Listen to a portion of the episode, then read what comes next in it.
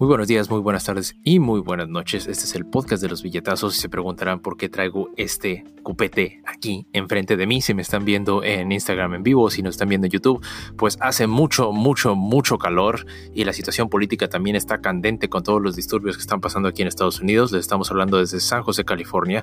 Pero el día de hoy lo importante es hablar de bienes raíces. ¿Por qué? Porque hoy es lunes de bienes raíces y entonces vamos a hablar en el podcast de los billetazos el día de hoy de qué hacer para analizar si vale la pena comprar o vender, vender no, comprar o rentar una casa, un departamento o donde sea que ustedes vayan a vivir. Entonces comencemos.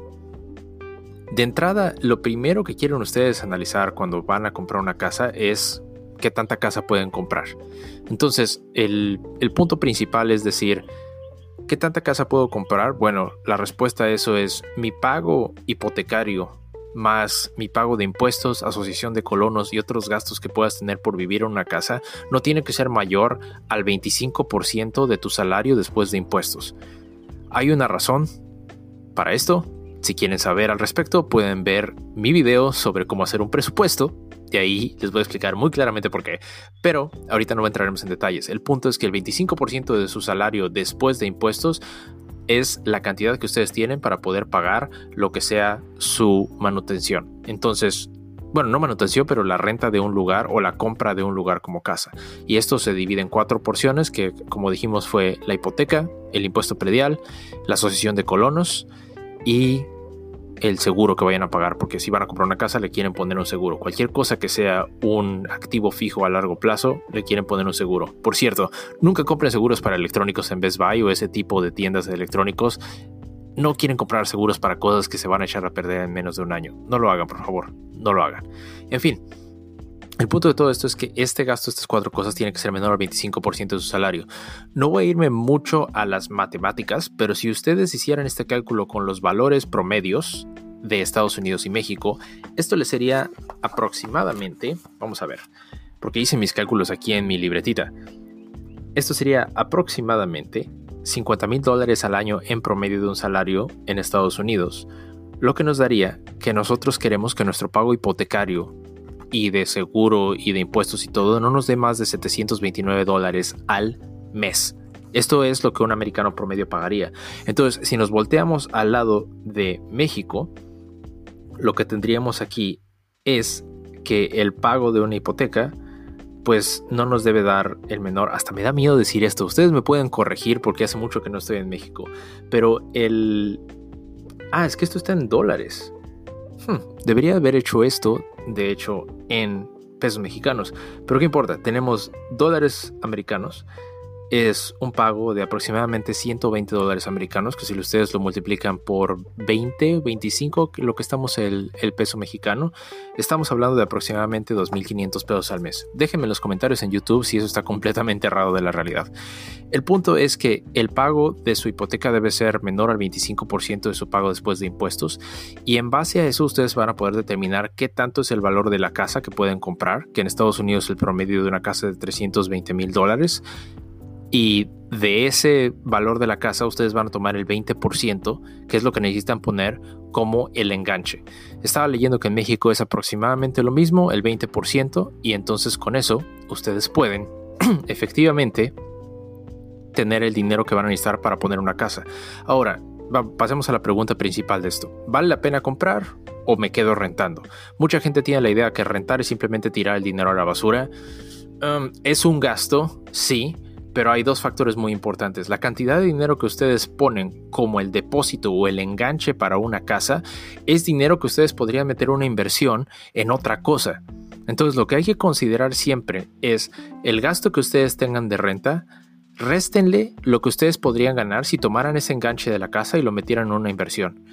Eso es lo que va a ser su gasto total real por vivir en un apartamento o en un lugar de renta.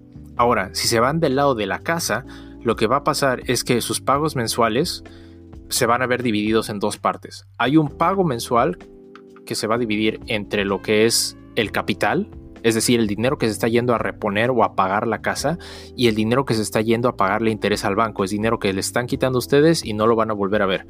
Entonces pongámoslo así, si de 100 dólares o 100 pesos que ponen en su gasto mensual le están dando 70 pesos al banco y 30 pesos en tabique, el gasto realmente son los 70 pesos que le están dando al banco. Entonces tiene que considerar qué tanto de su pago es un interés y aparte de eso añadirle los gastos que tenemos de impuesto predial, asociación de colonos y eso van a ver qué tanto están realmente gastando al año. Tienen que comparar lo que ustedes gastan en la renta menos el interés de lo que invertirían en un depósito contra lo que ustedes pagarían en una casa de interés al banco, impuesto predial y asociación de colonos. Y ahí ustedes pueden diferenciar para poder ver qué tanto están gastando en renta contra lo que están gastando en una casa. Ahora, algo más que tienen que considerar es, pueden vivir en una casa que sea muy, muy, muy fregada y pagar muy poco, muy, mucha, muy poca hipoteca. Entonces, cuando lo comparen con la renta, si están viviendo en un lugar extremadamente lujoso, probablemente el cálculo les va a dar que vale más la pena vivir en una casa. Sin embargo, si ustedes compran una casa que tenga un valor bastante, pues, reducido, digamos. Ah, miren, tenemos gente en vivo en el live. Vamos a saludar a Iván y vamos a saludar a Paola. Quedó ahí en vivo. ¿En, ¿en qué estaba? el punto es que si ustedes están intentando comprar una casa que esté muy muy fregada simplemente para poder abatir el costo de renta, pues tienen que considerar que van a tener gastos de mantenimiento. Y esos gastos de mantenimiento tienen que considerar que van a ser por lo menos del 1 al 2% del valor de la casa. Yo se los puedo decir, viví en una casa por dos años, era una casa relativamente nueva, la compré en, en el 2016 y a los dos años se le rompió un tubo del baño tuve que ponerle ahí mil dólares para reparar esa casa. Y era una casa relativamente nueva. Entonces, va a haber siempre imprevistos. Entonces, aunque ustedes tengan el cálculo de lo que va a ser el gasto constante, ustedes tienen que considerar esos gastos imprevistos como el 1 al 2% del valor de la casa.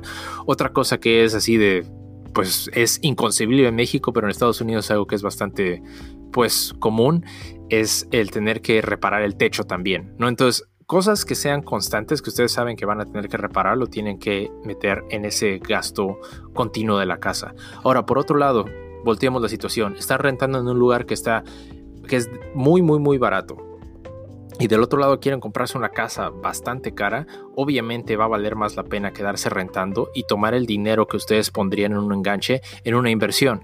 Consideren que tomar ese dinero y ponerlo en una inversión se puede, se puede poner en un índice en la bolsa que les va a dar aproximadamente 10% en promedio al año, que ajustado a inflación les va a dar el 7%. Entonces, si ustedes, si ustedes están viendo que la inversión para comprar una casa, que va a ser bastante grande, pues les da mejor para meterlo en una inversión en la bolsa, y seguir rentando en un lugar que sea pequeño, consideren hacer eso el mayor tiempo posible. Otro factor a considerar es que cuando ustedes compran una casa, hay costos involucrados en cerrar la transacción que normalmente son del orden del 2 al 5% del valor de la casa. Es decir, si están comprando una casa de un millón de pesos o una casa de 300 mil dólares americanos, estamos hablando que van a tener que pagar aproximadamente 50 mil pesos o aproximadamente 3 millones, ¿cuánto es? Son como 15 mil dólares. Digamos que es eso, la matemática no me da estas horas de la noche, pero en fin, el punto es que una casa, si ustedes la van a comprar, se van a tener que quedar ahí a largo plazo, mientras que la renta es simplemente en cualquier momento suelto esa renta y voy a cambiarme a otro lugar. Entonces, esos son los factores realmente a considerar. Hay factores suaves y digamos que hay factores duros de los números, ¿no? En fin, si les gustó esto, cada semana, cada lunes estamos hablando de bienes raíces. Déjenme en los comentarios si los números que dije acerca de México están todavía ciertos porque los saqué de estadísticas y las estadísticas de, pues, fundaciones mexicanas, pues puede ser que estén bien, puede ser que no, díganme lo que piensan. Estamos en Instagram en vivo, si nos quieren seguir ahí y pueden vernos en vivo y ponernos preguntas, síganos en YouTube, en todas las redes sociales denle like. Muchas gracias y nos vemos después. Bye.